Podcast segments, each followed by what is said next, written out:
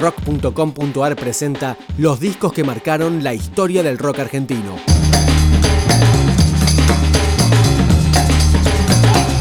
Hoy, Bocanada, de Gustavo Cerati.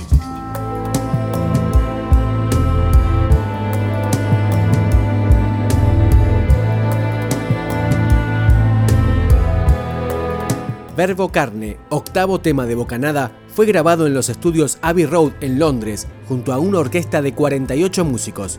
Así fue la gestación. Sí, yo tenía, lo hice en un teclado y ya de por sí era un poquito pretenciosa. Ya, digamos, el movimiento, la masa sonora significaba, digamos, si eso lo tenía que traducir, imaginaba que iba a ser una orquesta. Igual mi sorpresa fue cuando Alejandro Terán, que hizo los arreglos eh, tradujo estos arreglos y los, mejoró, los embelleció, me dijo, menos de 50 lo veo difícil, wow. O sea, así que hablé con la compañía y me dijeron, bueno, pero puedes hacer dos o tres temas con, los 50. el sueldo. Y al final fue una lujuria de un solo tema. Y en, Londres, ¿cómo, ¿cómo fue trabajar? ¿Es primera vez que hacías una canción así de, esta forma con una orquesta? Sí, es la primera vez. Eh, tampoco es un hecho muy, muy habitual en general, ¿no? Y este, lo hice en el estudio 1 de Abbey Road, que es el estudio, digamos, clásico para la, Filarmónica de Londres. O sea, para darse una idea, ahí se grabó Star Wars y... Es el estudio así, este, que turísticamente se visita y siempre hay alguna orquesta con algún dibujo animado, ¿no? Ah, poniéndole, la música. Y este, fue muy impresionante. Fue un día así. Y es, un proyecto, yo leí por ahí que habías dicho que era un proyecto como para de, pronto hacer un disco entero, así que te había, te había entusiasmado hasta ese punto. Y yo quedé muy alzado ese día. Estamos tan excitado por la idea de tener a toda esta gente tocando mi canción, que además tengo que aclararte que yo llegué a las 11 y cuarto y los tipos ya estaban todos listos como buenos ingleses a las 11 tocando ya el tema sin afinar y nada. Y yo me presenté como dos horas después diciendo, Aquí estoy. Yo soy el, que hizo la canción. Estaba como un turista, digamos, filmando y. Impresionado con lo que está pasando. Sí, no, no, el sonido era algo tremendo y. Y este.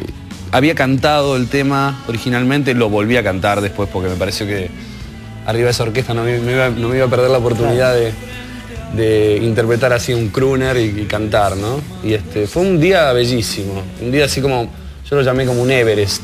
Eh, una cumbre, ya. Sí, una cumbre del disco. vajam me com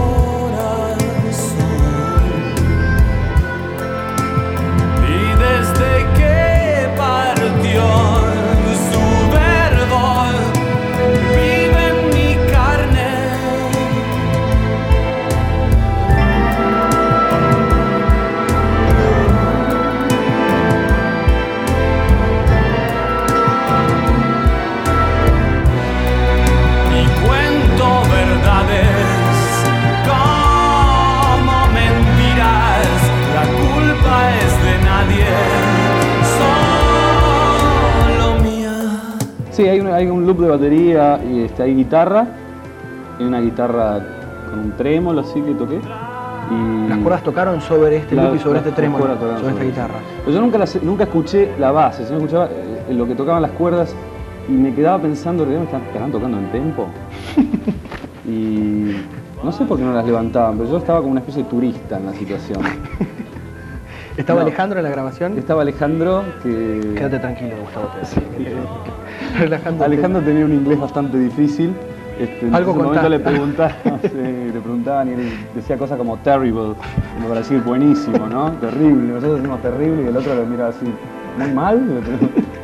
Gavin Wright fue el, conductor de la orquesta que hizo trabajo con Massive Attack y, bueno, este, genial. O sea, la gente estaba, incluso los de la orquesta que están acostumbrados a tocar esto, a tocar así en esa situación, se acercaban mucho al estudio y preguntaban, les había gustado mucho los arreglos. Y después me llevé todas esas cintitas, me fui al estudio habitual que estaba mezclando y canté fascinado. Claro, ¿cómo fue eso? Escuchar con los 48 tipos ahí. Y encima estaba cantando Verbo Carne, que tenía como una pátina así, James Bond religiosa. Sí. Y, enfrente, de, no me he dado cuenta nunca, enfrente del, lugar de grabación tenía una iglesia. Uy. estaba, atrapado.